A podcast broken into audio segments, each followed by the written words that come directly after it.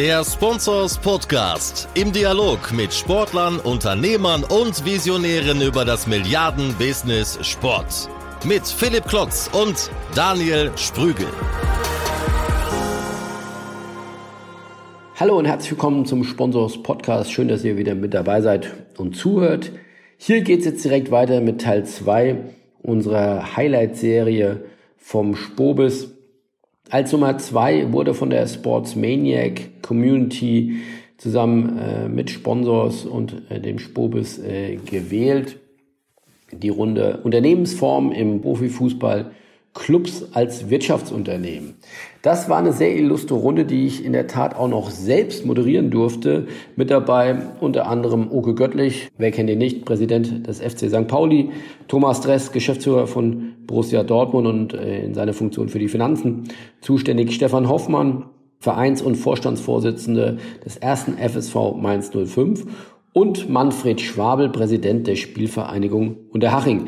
Äh, wer jetzt nicht total im Thema ist, der wird sich fragen, was macht Unterhaching unter diesen Erst- bzw. Zweitligisten? Unterhaching spielt ja in der dritten Liga, da durchaus sehr erfolgreich. Ähm, Unterhaching hat vor wenigen Monaten den Börsengang gewagt, will damit neue Gelder allokieren, um sportlich erfolgreicher zu werden, um das Geld zu investieren, um aus der Wüste Gobi, glaube ich, so hat äh, Manfred Schwabel das äh, auf der Bühne gesagt, ein sehr ein sehr unterhaltsamer Zeitgenosse, Manfred Schwabel, äh, wenn man ihn denn versteht in seinem Bayerisch. Aber wie gesagt, hat die Bühne da sehr unterhalten, will aufsteigen mit aller Macht. Und da ist ihm jedes Mittel recht. Oder wie gesagt, er erzählte vor Ort, bei Banken hat er kein Geld bekommen von Investoren, schwierig, deswegen wollte er an die Börse und das ist wirklich durchaus erfolgreich ge laufen, aber hört äh, direkt rein. Viel Spaß mit der Runde Unternehmensform im Profifußball.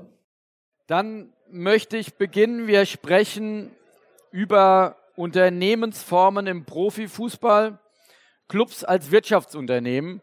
Und Sie haben sicherlich mitbekommen, ähm, das Thema 50 plus 1 äh, darüber wollen wir nicht ausschließlich sprechen, aber einen gewichtigen Teil beschäftigt die, die Branche, beschäftigt die Fußball-Bundesliga und hat jetzt neuen Zündstoff bekommen mit den Investitionen von Lars Windhorst in Hertha BSC, hat über 200 Millionen investiert und damit äh, auch die Diskussion um 50 plus 1, Wohl und Wehe, wie viel Kapitalismus ist für die Bundesliga angebracht und wie viel Kapitalismus ist gut, welches Konzept ist zukunftsfähig, fähig, neu angefacht. Wir wollen das äh, diskutieren mit einer sehr hochkarätigen Runde und ich freue mich auf die Bühne zu bitten, gerne ein nach dem anderen Oke Göttlich, Präsident vom FC St. Pauli aus Hamburg. Herzlich willkommen. Dann, moin. Dann Stefan Hoffmann, Vereins- und Vorstandsvorsitzender vom ersten FSV Mainz 05. Herzlich willkommen. Hallo.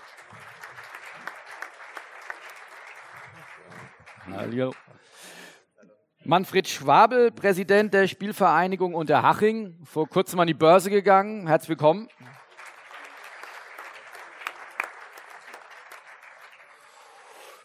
Hallo. Servus. Servus. Und Thomas Drees, Geschäftsführer Borussia Dortmund. Herzlich willkommen. Meine Herren, kommen Sie gerne hier an den, näher an den Tisch ran, oder so. Sie haben alles in verkabelt und haben Headsets. Fantastisch. Herr Göttlich, fangen wir bei Ihnen an. Äh, zwei Jahre äh, ist es jetzt fast her, der Überraschungskuh, sage ich jetzt mal, ähm, der die DFL-Spitze ein Stück weit überlistet hat mit dem Antrag von Herrn Rettig, äh, 50 plus 1 beizubehalten. Ähm, warum die Initiative damals und auch gab es einen bewussten Zeitpunkt dafür? Warum kam das?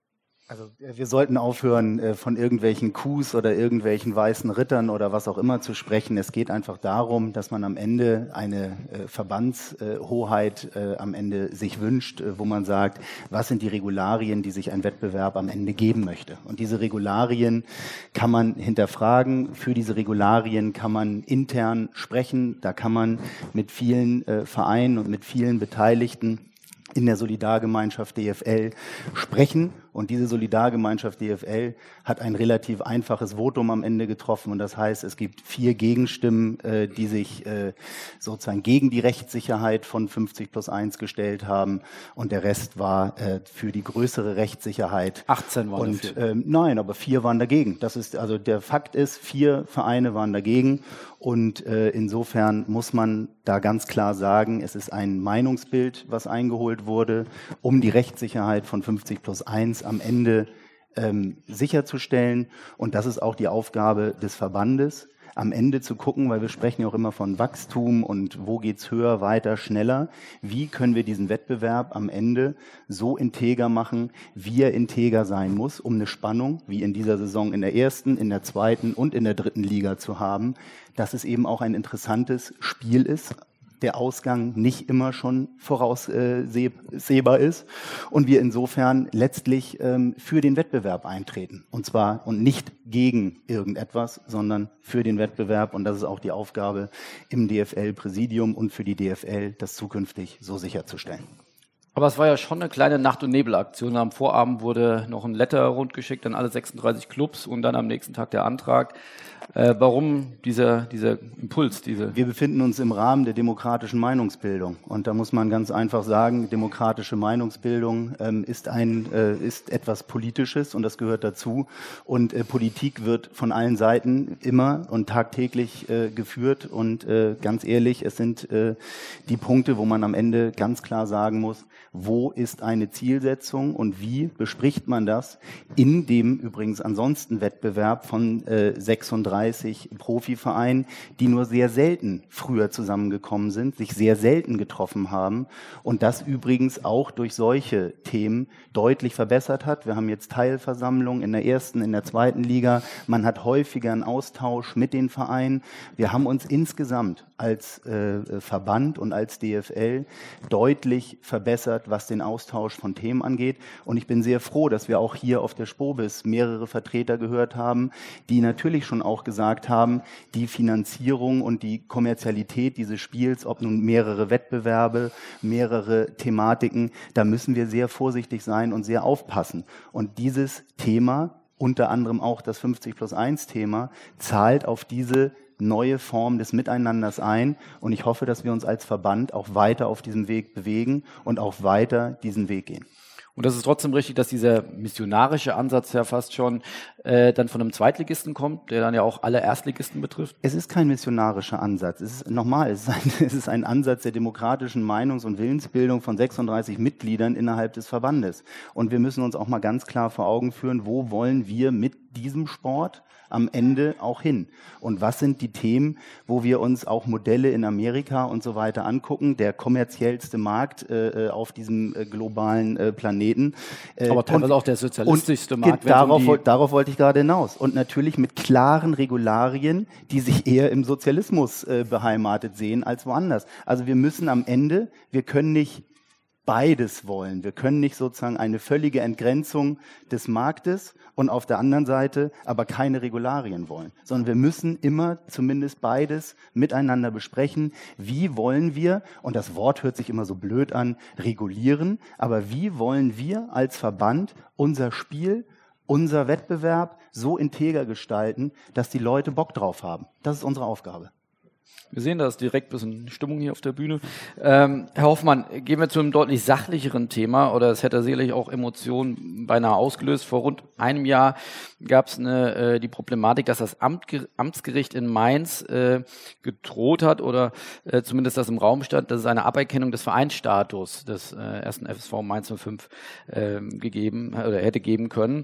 Ähm, ja, das wurde gefordert, dass sie den Profibereich ausgliedern, wie ansonsten Aberkennung des Vereinsstatus. Wie konnten Sie das abwenden und äh, wie steht es um das Thema? Ganz abgewendet ist es noch nicht, aber ich muss einen Tick weiter ausholen, um äh, die Hintergründe ein bisschen zu erläutern. Also wir haben im Oktober 2016 haben wir uns im Verein dazu entschieden, uns eine neue Vereinsstruktur in Form einer neuen Satzung zu geben, ähm, weg von einem ehrenamtlich tätigen Vorstand hin zu Wirtschaft, ich sage mal, hin zu einem Wirtschaftsunternehmen äh, mit einem hauptamtlich tätigen Vorstand, mit entsprechenden Strukturen, mit einer klaren Trennung des ideellen Bereiches vom Geschäfts, äh, wirtschaftlichen Geschäftsbetrieb. Wir haben uns da auch ähm, logischerweise juristischen Beistand eingeholt und ähm, wurden bestärkt in diesem Weg, das innerhalb des Vereins zu tun. Diese Satzung wurde dann, äh, wie gesagt, äh, im November 2011 verabschiedet und ähm, als wir dann die Satzung natürlich im Vereinsregister ähm, eintragen lassen wollten, die Veränderung, ähm, kam eine erste Rückmeldung, ähm, die Satzung oder die Änderungen seien eingetragen, aber wann denn mit einem Zeitplan für eine Ausgliederung zu rechnen sei. Wir haben natürlich darauf reagiert, relativ schnell, haben gesagt, ja, also wir haben juristischen, äh, äh, uns juristisch beraten lassen, sind der Auffassung, das, was wir getan haben, ist genau der Weg. Wir fühlen uns unter dem Dach des Vereins nach wie, äh, nach wie vor sehr wohl und glauben auch, damit zukunftsfähig aufgestellt zu sein gab dann natürlich hin und her Schriftverkehr. Wir haben ein Gutachten, ein Rechtsgutachten nochmal dazu vorgelegt, ähm, bis dann irgendwann, und es war im Mai, Juni 2018, die Androhung kam, ähm, dass äh, ein Verfahren zur Löschung aus dem Vereinsregister gegebenenfalls angestrebt würde, falls wir keinen Zeitplan für eine Ausgliederung vorlegen. So, das war dann Stand. Ähm, wir haben dann relativ massiv darauf reagiert. Mittlerweile ist die Rechtspflegerin, die das Ganze dann auch betrieben hat, jetzt nicht mehr im Amt. Äh, eine Nachfolgerin äh, ist im Amt und da haben wir jetzt deutlich moderatere Signale erhalten. Das Signal ist, dass zunächst einmal die Betriebsprüfung durch das Finanzamt abgewartet werden soll äh, für die Jahre 15, 16, 17. Diese Betriebsprüfung ist erfolgt. Ähm, die Gemeinnützigkeit wurde bestätigt. Diese Bestätigung haben wir jetzt eingereicht. Und jetzt hoffen wir, dass damit das äh, drohende Löschungsverfahren vom Tisch ist. Aber wir wissen es noch nicht definitiv. Aber ist das dann wirklich am Ende des Tages von Einzelpersonen offensichtlich äh, abhängig? Ja, also Rechtspfleger sind in der Beurteilung solcher Sachverhalte sehr, sehr äh, selbstständig, eigenständig. Ähm, könnte man jetzt mutmaßen, ob äh, da Rückendeckung eingeholt wurde, könnte sein. Ähm, gibt ja auch Leute, die wollen, die wollen sich das an die Fahnen heften. Äh, ich habe dafür gesorgt, dass äh, da mal ein bisschen mehr Ordnung in diese Strukturen kommt. Ähm, ich weiß es nicht, aber ähm, wir glauben uns auch wirklich juristisch auf der sicheren Seite zu sein, dass das äh, der Weg ist und wir sehen keinerlei Notwendigkeit. Das könnte ja wirklich so eine Art Bossmann-Urteil sein, dann für andere Vereine auch. Ja, ja, könnte. Aber wie gesagt, wir glauben, dass es jetzt erst einmal vom Tisch ist. Okay. Herr Dress, äh, möchte dann auch zu Ihnen äh, rüberspringen. Äh, sind der ein oder bis vor kurzem der einzige deutsche Club, der an der äh, Börse ist. Ähm, sind jetzt schon seit ähm, einigen Jahren auch Finanzvorstand äh, oder Geschäftsführer von, von Borussia Dortmund. Würden Sie den Weg nochmal gehen? Ist das, äh, man hat ja auch gewisse Pflichten, die man eingeht als börsennotiertes, börsennotierter Club. Können Sie das anderen Clubs empfehlen, diesen Weg? Gut, also zunächst einmal, ich bin Geschäftsführer von Borussia Dortmund äh, geworden, als dieser Börsengang schon in der Vergangenheit lag, nämlich äh, im Jahre 2000. Äh, das war schlicht und ergreifend so wie es ist, dass wenn du einmal drauf bist, kommst du auch nicht mehr zurück, weil äh, das ist nicht bezahlbar, eine äh, Delisting zu finanzieren. Was jetzt Axel Springer zum Beispiel macht, die ja, da, Sie müssen ja auch einen Investor haben, der das Delisting dann ja. eben abbildet, deswegen stellte sich die Frage nicht. Es hat Vorteile, was die Transparenz ist und was auch der Zwang zur Professionalisierung mit sich bringt. Richtig ist aber auch, es kostet natürlich Geld. Das sind ein paar hunderttausend, die Sie für Hauptversammlungen und internationale EFS, Jahresabschlüsse und andere Dinge mehr aufwenden.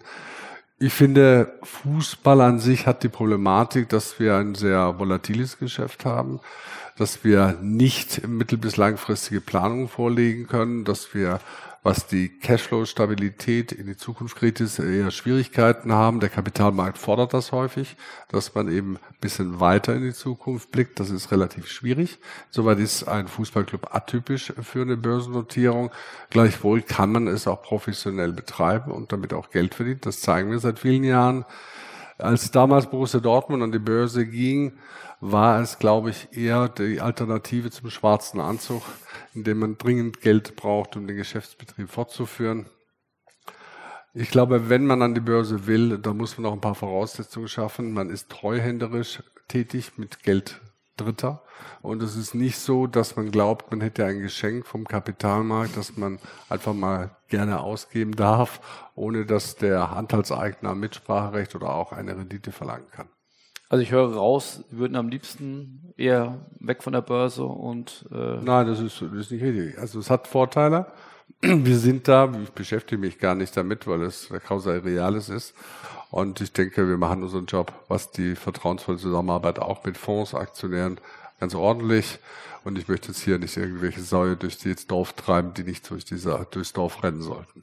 Und äh, die Entwicklung der Aktie, wenn man das betrachtet von, von 2000 bis heute, ist ja ungefähr, glaube ich, auf, auf äh, wieder den Ausgabekurs jetzt erreicht? Woher kommt das? Sie verdienen gutes Geld, Sie sagen selbst, äh, andere Unternehmen äh, sind in den letzten Jahren extreme, extrem die Börsenkurse gestiegen. Wie, wie erklären Sie sich das? Naja, also wenn Sie mal die Realität ein bisschen genauer beleuchten, werden Sie feststellen, dass Borussia Dortmund damals einen Ausgabekurs von 11 Euro hatte. Wir liegen heute zwischen 8,50 Euro, 9,50 Euro schwankend. Wenn Sie aber den gewichteten Ausgabebetrag aller Aktien von Borussia Dortmund betrachten, kommen Sie auf ungefähr 4,83 Euro. Und da liegen wir heute mit ungefähr 100 Prozent drüber. Und als wir gestartet sind, da lag der Kurs bei 1,80 Euro ungefähr. Und äh, derjenige, der die Jahre investiert hat, hat substanziell Geld verdient. Haben Sie hoffentlich einen, einen Großteil Ihres Gehalts in Aktien äh, ausgezahlt. Darauf gehen wir jetzt äh, nicht ein. Wir wollen mehr über die äh, Spielvereinigung Unterhaching erfahren. Herr Schwabel, äh, Sie sind Präsident der Spielvereinigung und äh, haben jetzt mit initiiert, äh, dass der Club äh, nach 19 Jahren, also ein zweiter Club in der Bundesliga, an die Börse gegangen ist. Erzählen Sie mal ein bisschen, wie, wie kam es zu der Idee und wie ist es gelaufen? Naja, ähm, sag mal, wenn du in der dritten Liga spielst, ähm, und ich formuliere es jetzt ein bisschen wachsweich, ähm, nicht unbedingt die Festgeldkonten voll sind, dann musst du dir überlegen, wenn du angreifen willst, ähm, ähm, was du magst. Ne? Und äh, das erste war bei uns ganz klar weg vom EV äh, äh, in der Kapitalgesellschaft. Zum Glück haben wir die richtige Rechtspflegerin gehabt in München. Ähm, und ähm, dann hat sich die Frage eben gestellt, äh, es gibt ja nur zwei Möglichkeiten. Entweder du suchst dir den einen großen, das haben wir gleich wieder verworfen, weil ich äh, der Meinung bin, das hat mit, mit dem realen Geschäftsleben gar nichts zu tun. Dass ich heute wen anspreche und sage, du investierst Geld, aber rührst in einem Jahr wieder, weil mitreden darfst du sowieso nicht. Und dann haben wir gesagt, für uns passt kleinteilig und dann passt eigentlich nur oder bleibt nur die Börse über und dann sind wir an die Börse gegangen. Sie hätten auch zur Bank gehen können oder Sie hätten auch ja. einen Vermarkter fragen können. Ja, wenn, wenn jetzt unter Heim zur Bank geht, da glaube ich, kriegst du einen Kaffee, dann kannst du wieder heimgehen, weil man, wer, finanziert, wer finanziert einen Drittliga-Club, äh, das muss man ja sehen. Ich meine, welche Assets hast du? Spieler oder hast äh, vielleicht aus der Steuer, wir haben, sind im Mitverhältnis und ein Spieler beleidigt er kann. Also das ist schon relativ schwierig. Also viele Möglichkeiten sind nicht geblieben und darum haben wir gesagt, gehen wir den Weg, volle Attacke und irgendwer musste da mal probieren nach Borussia Dortmund und nach dem Dortmund ja auch ein bisschen so vom spielerischen Ansatz auf Vorbild für Unterhaching ist, haben wir gesagt, gehen wir den Weg auch. Ja. Also Banken finden das volatile Geschäftsmodell des Fußballs nicht uneingeschränkt sexy. Das kann man, glaube ich, sagen. Schön formuliert. Ja. Äh, dann trotzdem noch ein bisschen in die Zahlen reingehen. Wie viel, wie viel Geld konnten Sie erlösen? Ja, wir haben ähm, so knapp sieben Millionen jetzt erlöst. Äh, wir haben aber noch ein Restpaket. Ähm, wir haben, glaube ich, einen ganz guten Mix von Ankerinvestoren und ähm, im IPO dann waren es 1170 Anleger. Das ist für Mittelstandsbörse sehr viel. Man muss aber sagen, dass die Beträge, die Einzelbeträge geringer sind oder waren wie bei, bei einer anderen Branche. Ähm, nachdem wir morgen die erste Aktionärsversammlung, Hauptversammlung haben, bin ich ein bisschen angespannt schon, weil das ist völliges Neuland. Bei einer Mitgliederversammlung kannst du mal was raushauen, so. Aber so Aktionärsversammlung bist doch ein bisschen, ja, also ich wurde sehr gut gebrieft, ne? Und hoffentlich schwenke ich da nicht aus. ähm, und wir haben Namensaktien gemacht wir haben mittlerweile 2226 äh, Einzelaktionäre. Äh, ähm, ja, also das glaube ich ist ein ganz guter Mix. Und wir warten im Restpaket äh, darauf, dass wir den richtigen strategischen Partner noch finden, weil ich der Meinung bin, ähm, die mit viel Geld drin sind, die müssen den Weg, das Konzept der Nachhaltigkeit bei uns zumindest mitgehen. Äh, wir brauchen keinen Finanzherr, der sagt rein, raus, das sind wir der verkehrte äh, Verein. Deswegen wird es mit, mit der Restplatzierung noch ein bisschen dauern, aber wenn das dann platziert ist, dann haben wir circa 12 Millionen eingenommen. Die Kosten muss natürlich abziehen, also kann ich nur bestätigen, dass ähm, viele Wirtschaftsprüfer auch immer wieder ein- und ausgehen bei uns und das kostet ja was. Ne? Was kostet ja. das? Weil, weil, andere Clubs ja. überlegen das vielleicht auch. Ich sage, der Börsengang irgendwo mit den Kosten waren schon 600.000, 700.000 Euro jetzt einmal in der, in der Phase, aber nee, nutzt ja nichts. Ne? und Sie glauben dann damit den Sprung in die zweite Liga zu machen. Also alles Geld, ein Stück weit ja auch eine Wette, dass man sich jetzt neue Spieler, bessere Spieler holt und dann den nächsten Sprung zu machen. Das habe ich immer gesagt in der Präsentation. Also das ist ein bisschen eine Wette auf die zweite Liga, aber wir, wir haben die Geduld und haben äh, auch im, bei uns im Konzept nicht gesagt, alles auf die erste Mannschaft setzen, das machen wir nicht, sondern in Steine und Beine investieren. Wir sind jetzt gerade dabei, das Stadion zu übernehmen von der Gemeinde Unterhaching, haben viele Nachwuchsbereiche investiert, haben da schon äh, gute Erfahrung mit guten Transfererlösen von einem 16-Jährigen gehabt zum Beispiel, aber du musst in Vorleistung gehen. Und es ist ein bisschen jetzt auf Strecke und ich hoffe halt, dass uns die Luft nicht ausgeht. Bin ich guter Dinge. Und dann schauen wir mal, ob wir angreifen können. Also ich fühle mich also beim DFB schon wohl, aber in der DFL wäre es schon ein bisschen, glaube ich, wäre es ein bisschen interessanter. Also die, die Nummer, die klare Nummer zwei in München dann. Als Club. Wir sind die Nummer eins im Oberland, ja. Das ist der Bereich vor München. Ja. Okay. Herr Göttlich, ähm, nochmal ein anderes Thema zum, zum Thema Finanzierung. Ähm, Genossenschaftsmodell ist hier das Stichwort beim Millantor-Stadion. Äh, wird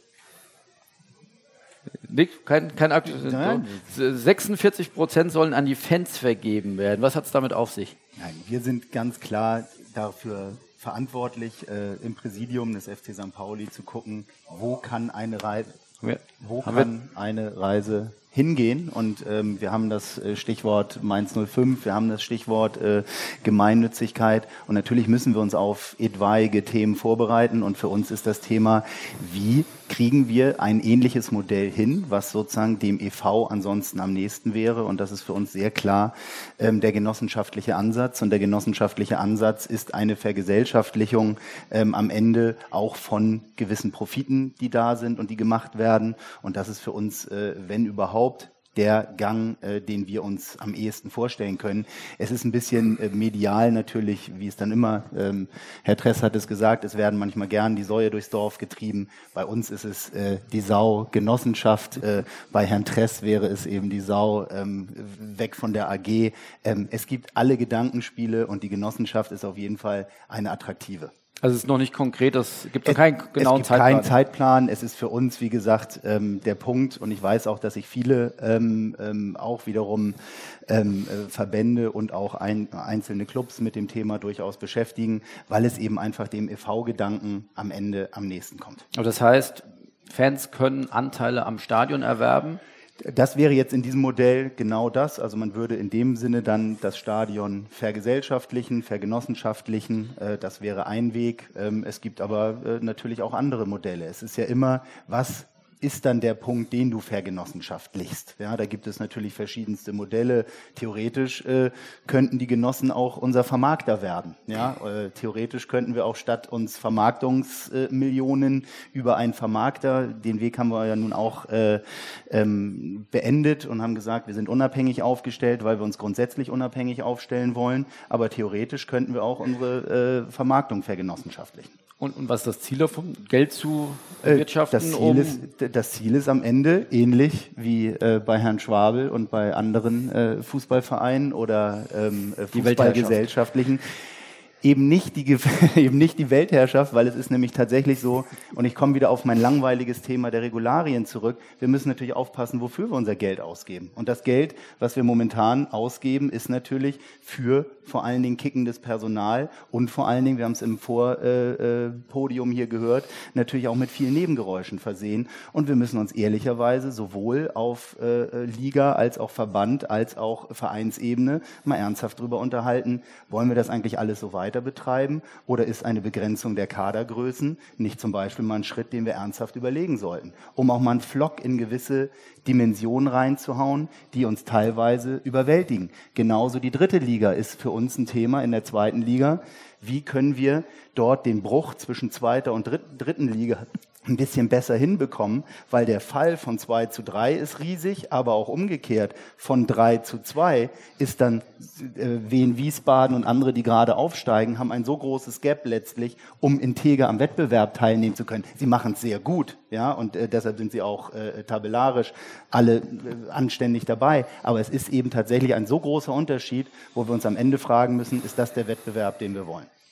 Aber St. Pauli erwirtschaftet doch seit Jahren äh, schwarze Zahlen. Warum macht man dann Gedankenspiele, um neues Geld aufzunehmen? Äh, weil man selbstverständlich äh, Profifußball spielen will und Profifußball ist äh, leider geldintensiv. Äh, das können, glaube ich, alle Herren hier ähm, äh, auf dem Podium bestätigen. Und es ist tatsächlich so, wir haben eine Ambition, die da bedeutet, wir möchten natürlich auch sehr gute Spieler bekommen können, aber natürlich sehen wir ein paar Themen, wo wir sagen, da muss Verband, Liga und so weiter auch nochmal drauf gucken. Okay. Herr Tress, die Umsätze in der Fußball-Bundesliga oder bei, allgemein bei Clubs sind in den letzten Jahren rasant gewachsen. Gerade, wir haben es vorhin von Stefan Ludwig gesehen, gerade von den Big Five liegen, gerade auch, glaube ich, nochmal von den Top-Clubs. Also wenn Sie Ihren Umsatz in den letzten Jahren betrachten, äh, verdoppelt, äh, verdreifacht, äh, teilweise je nachdem, wie weit man äh, zurückgeht. Glauben Sie, wir haben den Peak erreicht oder sehen Sie weitere Wachstumspotenziale? Ich glaube, wir haben den Peak insoweit nicht erreicht, aber es gibt einfach ein Mehrklassengesellschaft mittlerweile. Sie haben die großen Brands, die sich zu Global Brands entwickeln und andere, die eben diesen Zug auch ein Stück weit verpasst haben. Das heißt, das wird dann ein weiteres Auseinanderdriften, was das Thema Sponsoring betrifft, geben.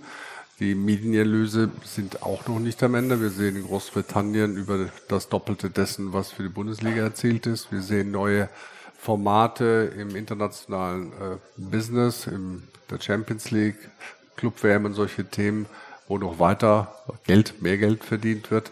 Soweit ist das, denke ich, noch nicht erreicht. Das ist ein Wachstumsmarkt.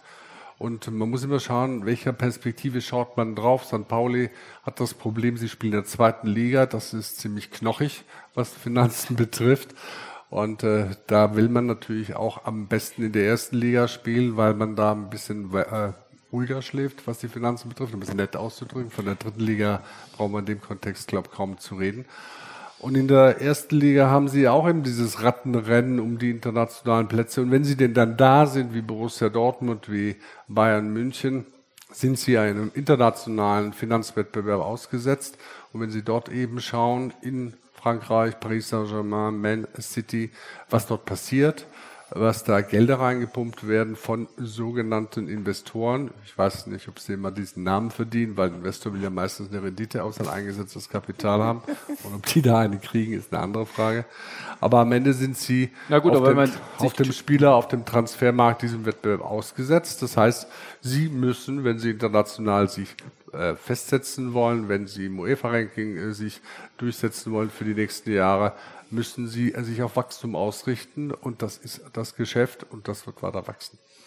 Aber jetzt nochmal zu, zu Man City, wenn man sich anschaut, wie viel die investiert haben und wo der, ich glaube, die hatten jetzt jüngst eine Bewertung von um die 4 Milliarden Euro, die gesamte City-Gruppe, könnte man sagen, äh, zumindest von der äh, Bewertung her war das ein gutes Invest. Aber soll nicht unser Thema jetzt hier sein. Ich habe eine Frage, Herr Trest, das interessiert mich schon. Glaubt man ernsthaft als Borussia Dortmund oder als Bayern München, also in der Position, ähm, in der Sie sind, dass man in irgendeiner Weise irgendwann eine Chance haben wird, an die Umsatzzahlen von Paris Saint-Germain oder Man City über den Weg, der jetzt derzeit momentan da ist, überhaupt rankommen zu können? Oder ist nicht tatsächlich eher die Frage, sind diese Modelle, die dort gefahren werden, nicht am Ende ähm, äh, äh, wettbewerbsschädigend, um es mal ganz deutlich zu sagen. Ja, natürlich sind sie wettbewerbsschädigend. Es ist Kapitalvernichtung, die in Paris und auch in äh, Manchester meines Erachtens betrieben wird, weil man Geld in diese Vereine pumpt, dass sie nicht organisch aus ihrem Vermarktung ihres Geschäftes verdienen. Insoweit die Umsätze, die da teilweise ausgehen, muss man fragen, sind das reale Umsätze? Die Frage ist, mit wem sind diese Verträge gemacht?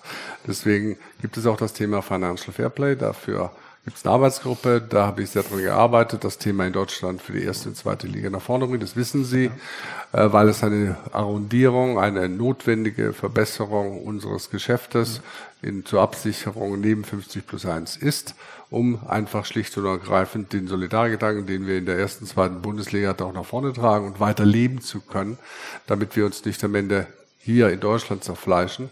International werden wir diese Größen so nicht erreichen, es sei denn, dass die Bundesliga ihren Markenwert weltweit deutlich weiter steigert, weil Großbritannien hat einfach deutlich mehr Interessenten und Barcelona und Real Madrid schauen am Ende auf diesem Planeten einfach mehr Leute als eben Borussia Dortmund, wenn es auch schon mhm. deutlich viele sind. Da ist noch long way to go. Aber das Brand Development, die Kapitalisierung äh, der, des Brands, die Internationalisierung, die Digitalisierung, das ist der Weg, den wir gehen müssen, wenn wir dort bestehen wollen. Wie, wie beurteilen Sie aktuelle Kämpfe um, um die, ja, sag mal, äh, Meinungsdeutung oder auch die, die äh, Clubhoheit, sage ich jetzt mal, äh, FIFA will einen eigenen großen Clubwettbewerb machen, sagt Infantino 2024, der prestigeträchtige Clubwettbewerb soll von der FIFA ausgerichtet werden. Die UEFA denkt über eine, wie habe ich gelernt, Champions League äh, on Tour äh, nach, also über auch Neukonzipierung der Champions League tut es dem Fußball gut. Wir reden auch, auch gerade St. Pauli ja über eine Überkommerzialisierung und wird auch gern wieder angestoßen. Also das ist ja die super Überkommerzialisierung, die da jetzt angestoßen wird. Ja, am Ende des Tages sind die Clubs äh, natürlich darauf angewiesen, diesem Wettbewerb beizutreten. Wenn Borussia, wenn es eine Club-WM gibt, dann will Borussia Dortmund möglichst natürlich bei so etwas mitspielen, weil das natürlich unsere Wettbewerbsfähigkeit international betrifft, ob du dort mitspielst oder ob du nicht mitspielst. Manche Dinge muss man sich auch leisten können. Man kann sich natürlich hinstellen und dem Sozialgedanken und dem Sozialismus freuen, aber man kann aber auch dann untergehen, wenn man diese sich dem Thema nicht stellt. Wo es darum geht für uns ist, dass wir gewisse Formate versuchen einzuschränken, abzulehnen. Nennen Sie diese Super League-Geschichte.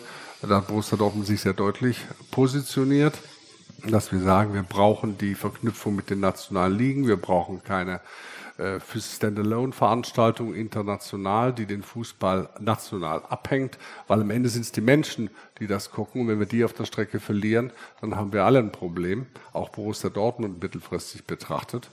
Und deswegen sind wir gegen solche Formate. Aber wenn wir in Zeiten, wo wir keinen eigenen Spielbetrieb haben, über eine Club-WM beispielsweise, deutlich mehr Geld für unsere Wettbewerbsfähigkeit generieren können, dann kann weder ein Herr Watzke noch ein Herr Tress sich dahinstellen und sagen, das wollen wir nicht, unsere Wettbewerbsfähigkeit, unsere relative Wettbewerbsfähigkeit ausbauen. Also Borussia Dortmund ist bei der Club WM, wäre mit dabei. Wenn Sie uns einladen. das liegt nicht in meiner Hand. Äh, der Punkt, der immer dargestellt zu werden, als ob wir gegen den Kommerz wären, möchte ich hier einmal mit aufräumen. Wir spielen in einem kommerziellen Profifußballwettbewerb und dem stellen wir uns als FC St. Pauli selbstverständlich genauso wie alle anderen 36 Profifußballvereine auch. Und deshalb ist es für uns nicht die Frage, ob wir kommerziell sind oder dagegen. Wir sind kommerziell. Aber wir leisten es uns auch aus einer Haltungs- und aus einer Mutfrage heraus oder aus einer Position heraus, jährlich auf circa drei bis fünf Millionen Euro zu verzichten. Und zwar ganz bewusst, weil wir sagen, gewisse Dinge machen wir so nicht mit. Das ist von der Stadionvermarktung bis hin zu, wir melden unsere U23 nicht ab, bis hin zu, wir leisten uns unser eigenes Stadion, haben kein städtisches äh, Vertragswerk äh, mit den Stadionen ähm, ähm, oder, oder mit der Stadt, denen in vielen Bereichen oder in vielen Regionen das Stadion gehört. Und das ist für uns einfach nur ein wesentlicher Punkt. Und das ist auch etwas, was wir uns erhoffen in der Solidargemeinschaft DFL, dass es insgesamt haltungsstarke und mutige Visionen gibt, hinter der sich 36 Vereine am Ende auch irgendwo verbinden. Das ist keine St. Pauli-Vision nur, sondern insgesamt wir gucken, was wollen wir diesem Wettbewerb, erste Bundesliga, zweite Bundesliga, Hilfestellung vielleicht auch in die dritte Liga hinein, was können wir da machen, damit der Wettbewerb so spannend bleibt, dass die Leute da Bock drauf haben. Und Sie würden unterstützen, was Herr Rettig jüngst gesagt hat, dass die DFL sich dann sozusagen für mehr für Nachhaltigkeitsthemen stark machen sollte? Es gibt äh, grundsätzlich sehr viele Themen. Äh, ich sag mal, das geht äh, von der freien Meinungsäußerung bis hin zur Nachhaltigkeit, wo sich der Verband nie stark genug machen kann. Ja, wir müssen klare Meinung und Haltung entwickeln im Wertekosmos unserer Ligen und unserer Verbände, wo wir sagen, wir lassen uns von keinem Verband von außen sagen, wie unsere Werte zu sein haben, sondern wir wissen und auch von keinem, der UEFA-mäßig meint, ich muss jetzt hier noch 37 weitere Wettbewerbe anschaffen, sondern wir haben ein starkes, eine starke Positionierung als deutscher Profifußball und den sollten wir bitte auch haltungsstark nach außen vertreten. Darf man hier eigentlich reingerätschen auch? Ja, ja, ja genau. Ähm, wenn man das jetzt so hört, ähm, da fühlen wir jetzt ein bisschen unwohl auf der Bühne. Ich höre nur noch so Super League, äh, Club WM ja, und immer noch mehr, mehr, mehr. Wir müssen einmal nachdenken, dass uns die Musik in Europa beim Nachwuchs davonläuft. Muss ich mir ganz klar sagen, wenn, wenn wir da nicht mehr nachdenken, nicht nur immer mehr, mehr, mehr, sondern einfach mal überlegen, dass wir den deutschen Nachwuchs mal äh, ein bisschen mit in den Fokus wieder nehmen, dass uns die Musik nicht davon läuft. Und Oliver Bierhoff hat ja gesagt, äh, dass äh, besorgniserregend ist, dass sehr wenig Nachwuchstalente mittlerweile von der prozentualen Beteiligung an, an, der ersten, zweiten Liga spielen und in der dritten ist es mittlerweile genauso, weil jeder Harakiri spielt, nur nach oben zu kommen. Das kann es ja nicht sein. Das befeuern Sie aber auch ein bisschen mit, oder? Bitte? Sie wollen ja auch nach oben, oder? Ja, in die zweite Liga. Also die Na, wir würden uns ja sportlich ja. in der dritten Liga wohlfühlen, aber finanziell ist es halt eine Wüste, das muss ich einfach so sagen. Das nutzt ja nichts, ne? ist ja nicht schlimm. Aber jetzt sind wir vom Thema weg, dass der deutsche Name, das fällt immer ein bisschen runter und jeder beschwert sich, jetzt laufen wir der Musik hinterher. Also ja, ja, gut, da das eine hat ganz klar einen Systemfehler, muss ich ganz klar Ja, sagen. weiß ich nicht. Also an der ja. Stelle möchte ich Ihnen widersprechen. Natürlich ist Nachwuchsförderung, Entwicklung ein sehr wichtiges Gut und ich glaube, wir machen da gar nicht so einen schlechten Job als Borussia Dortmund. Gleichwohl äh, kann man das eine mit dem anderen nicht in einen Topf verrühren. Das eine hat mit dem anderen nichts zu tun. Was hier schon mehrfach angeklungen ist und was extrem wichtig ist, ist die Funktion des Fußballs in der Gesellschaft. Und da haben wir Fans, die sich als Mitglied einer Familie empfinden, die sprechen von ihrem Club. Und dann gibt es natürlich auch eine Verantwortung diesen Menschen gegenüber. Und es gibt aber auch eine Verantwortung der Gesellschaft gegenüber. Wenn jemand sagt, dass Nachhaltigkeit ein Thema des Fußballs ist, dann muss der eine hat einfach recht. Das ist bei einer börsennotierten Gesellschaft wie bei uns noch viel mehr als vielleicht bei anderen, wo das auch auf der Kapitalmarktseite mehr gefordert wird.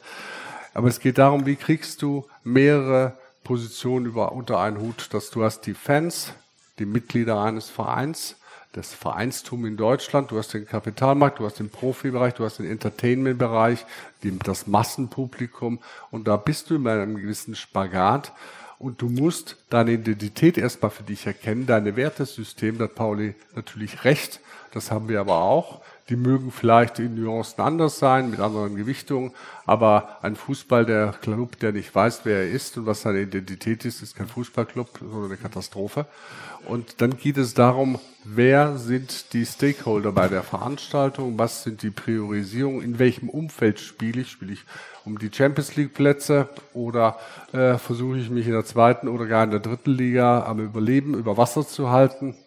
Das sind andere Aufgabenstellungen.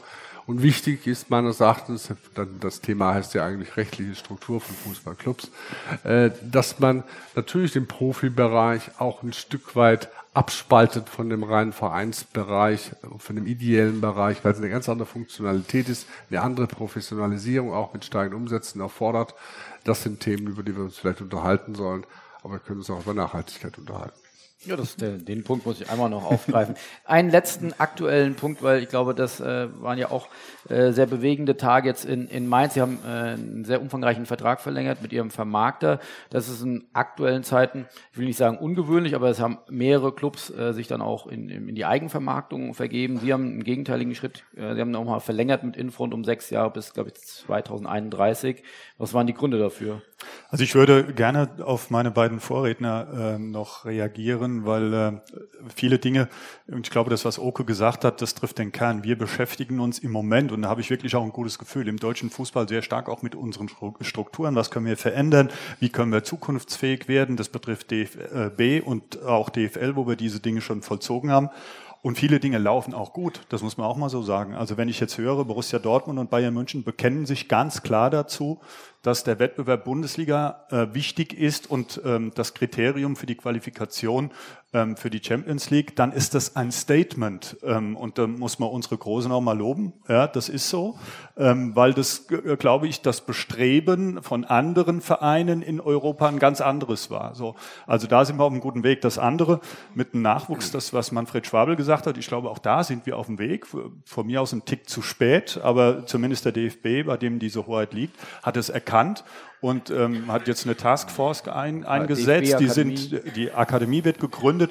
Ähm, wir wissen auch, wir haben das Ganze schon mal mitgemacht bis zum Jahre 2000. Dann haben Veränderungen gegriffen und ähm, irgendwann 2014 sind wir dann Weltmeister geworden.